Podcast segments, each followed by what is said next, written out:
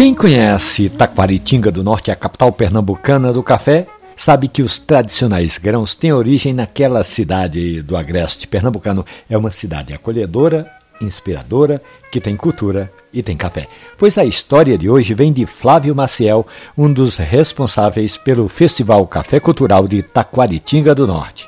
Ele se recorda que durante um período da vida profissional, quando trabalhava em uma faculdade, Toda vez que dava a hora do cafezinho, os mais distintos departamentos se encontravam e era aquela hora a hora da integração do time. O relógio andou, o tempo passou, hoje algumas mudanças na vida do produtor cultural, mas ele não esquece nunca as amizades que fez na hora de tomar um bom café. E recentemente no Recife, o nosso ouvinte encontrou cafés chamados de especiais e outros cafés que tinham no rótulo a frase café gourmet.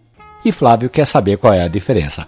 Quer saber mesmo, meu amigo? O café gourmet é mais uma questão de etiqueta, de rótulo. A indústria passou a usar esse nome, café gourmet, para dizer que há uma diferença entre o café do dia a dia, aquele que você encontra nas prateleiras do mercadinho, da bodega, ao café especial vendido quase sempre nas cafeterias. Pode acreditar é marketing. Algo que define bem o que é um bom café é saber a procedência, saber onde é plantado, quando foi torrado, como chegou até a sua xícara.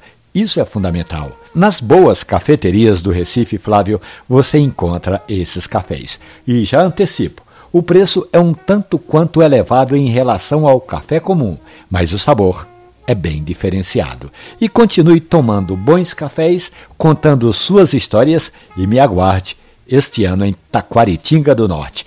Ali na página da radiojornal.com.br estão hospedadas essa e outras histórias do mundo do café ou nos agregadores de podcast. Baixe, compartilhe. Café e conversa. Um abraço, bom café.